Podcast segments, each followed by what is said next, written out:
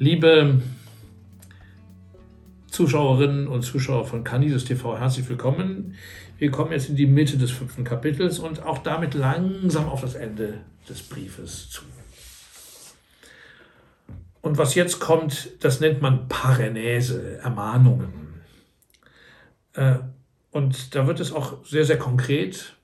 Da gehen wir wieder so ein bisschen runter von dieser ganz hohen Theologie, die wir hatten bei Paulus und diesen Schriftargumenten. Und dann wird es äh, sozusagen geht es ad hominem direkt auf die Situation der Galater zu, die da so zerstritten sind. Man muss ja davon ausgehen, dass der Paulus deswegen äh, diesen Brief schreibt, weil er Beschwerden bekommen hat über das, was in Galatien los ist.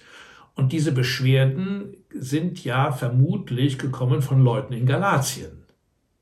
Also es ist ein Konflikt innerhalb der Galater und die streiten sich auch untereinander und die fragen ja den Paulus deswegen auch an, weil sie wollen es hören, was der Paulus dazu sagt. Vielleicht sind auch einige da, die gar nicht wollen, dass der Paulus gefragt wird, aber äh, das ergibt sich jedenfalls nicht aus dem Schreiben hier.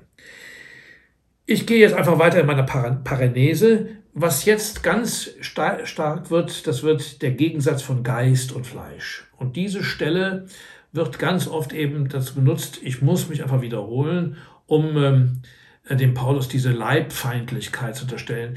Ich finde, es gibt andere Stellen, wo man das eher tun kann, aber diese Stellen ganz offensichtlich meines Erachtens nicht, weil wir bisher ge gemerkt haben, immer wenn das Wort Fleisch fällt, hat das gar nichts mit Sexualität zu tun oder mit Körperlichkeit, sondern es hat etwas zu tun mit ja, der Schwäche, ähm, Sicherheit haben zu wollen über Regeln und Gesetze und dann auch nochmal mit der größeren und tieferen Schwäche der sag mal, Verzweiflung, sich nicht wie Münchhausen selbst aus der Grube herausziehen zu können, in die man durch die Sünde gefallen ist. Also der Mensch im Zustand der Sünde und im Zustand des Misstrauens gegenüber sich selbst und der Ohnmacht, der ist Fleisch.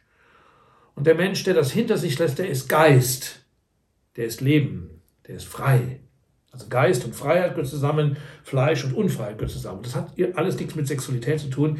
Also bitte streichen Sie einfach diese Assoziation weg. Die sitzt uns so tief, deswegen, weil diese Texte natürlich auch missbraucht worden sind in der kirchlichen Verkündigung für eine äh, zum Teil absurde äh, äh, Sexualpädagogik. Das ist aber hier nicht gemeint. Also, ihr seid aufgrund von Freiheit gerufen worden, Brüder. Also, und zwar aufgrund von Freiheit, durch die Freiheit Christi. Ja, schön, ich finde, dass der, ein freier Mensch ruft mich, nicht weil er mich ruft, sondern weil er frei ist, ruft er mich. Das hatten wir, diesen schönen Unterschied. Jetzt nehmt die Freiheit Gottes, die er euch schenkt und die er in Christus euch gegenüber gelebt hat, sodass ihr frei geworden seid. Äh, jetzt nehmt die Freiheit nicht als Anknüpfungspunkt für das Fleisch. Also macht aus der Freiheit, die Gott euch geschenkt hat, nicht wieder ein System von Regeln, wie es die, äh, wo es jetzt darum geht, Recht zu haben oder nicht Recht zu haben. Hört einfach damit auf. Das wollen die Evangeliumsverdreher. Die nehmen die Freiheit zum Anlass, euch wieder unfrei zu machen. Ist ja übrigens eine ganz wichtige Erfahrung, die viele machen. Nach dem großen Fest der Freiheit muss man ja wieder in den Alltag zurück und dann beginnen die Regeln wieder. Das ist die Erfahrung, die Israel nach der Befreiung aus Ägypten macht. Dann eben doch wieder Regeln finden. Ein paar Regeln muss man ja finden. Ist ja auch richtig. Äh, das ist vielleicht auch die Freiheit, die, die, Erfahrung, die wir in Deutschland gemacht haben nach, dem, nach, dem, äh, nach der Einheit. Dass es dann doch eben wieder schwierig wird, wie können wir zusammenleben. Immer in, äh, nach der Befreiung von der Apartheid in Südafrika, das große Fest der Freiheit. Ja, und dann, und dann kann man wieder kleinlich werden. Also das ist gemeint. Nehmt, nehmt die, ähm, nehmt die Freiheit Gottes, die euch geschenkt worden ist, nicht als Anknüpfungspunkt für das Fleisch, sondern dient durch Liebe einer dem anderen oder eine der anderen. Denn das ganze Gesetz ist mit einem einzigen Satz erfüllt, nämlich dem, du sollst deinen Nächsten lieben wie dich selbst.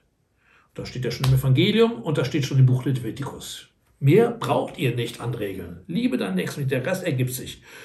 Über das Gesetz gibt es zwar keine Sündenvergebung, aber zur großzügigen Antwort auf die Großzügigkeit Gottes, der uns befreit hat, gehört eben auch die Erfüllung des Gesetzes, aber nicht im Geist der Knechtschaft und nicht um sich zu rechtfertigen, sondern eben als Dienst am nächsten.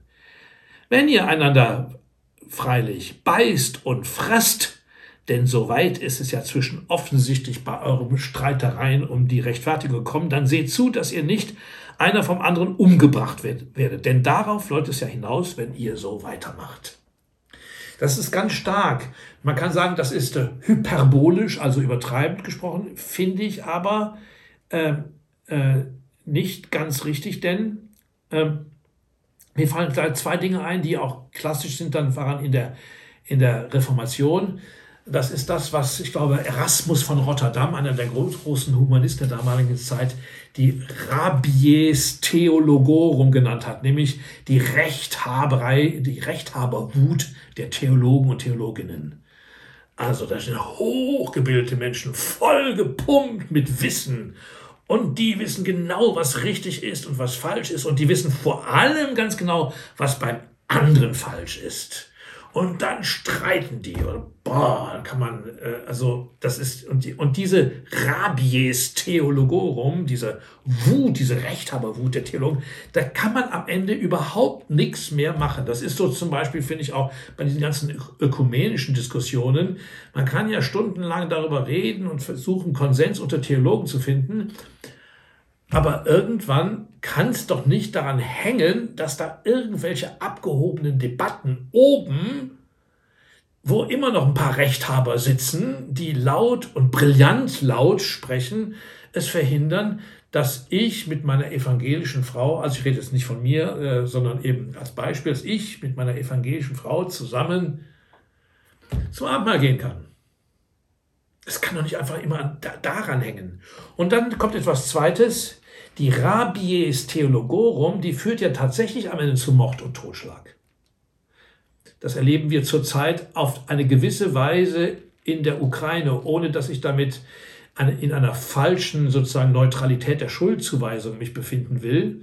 Es handelt sich um einen Angriffskrieg, aber trotzdem äh, gibt, äh, führt dieses Rechthaben dazu, dass Wahrheitsansprüche auf eine Weise gestellt werden, dass Frieden nicht mehr möglich ist. Und dann wird der eine vom anderen zum Apostaten erklärt, der die Identität des anderen gefährdet. Und dann kommt die Gewalt mit rein. Ja, ich mache schon wieder an dieser Stelle äh, mal wieder einen äh, Punkt, weil das ist ja schon wieder ein riesiges Thema. Ich möchte heute ganz besonders für die professionellen Theologinnen und Theologen beten dass sie dieses Evangelium auch hören, diesen Text des Paulus. Herr, befreie sie, aber auch uns, mich insbesondere, ich bin ja auch ein Theologe, vom Ungeist der Rechthaberei, dass Bildung zur Waffe wird, mit dem ich dem anderen zeige und sage, wie wenig Recht er hat, sondern dass dieser Ungeist in mir eben auch einen findet, der ihn besiegt. Ich danke Ihnen für Ihr Zuhören.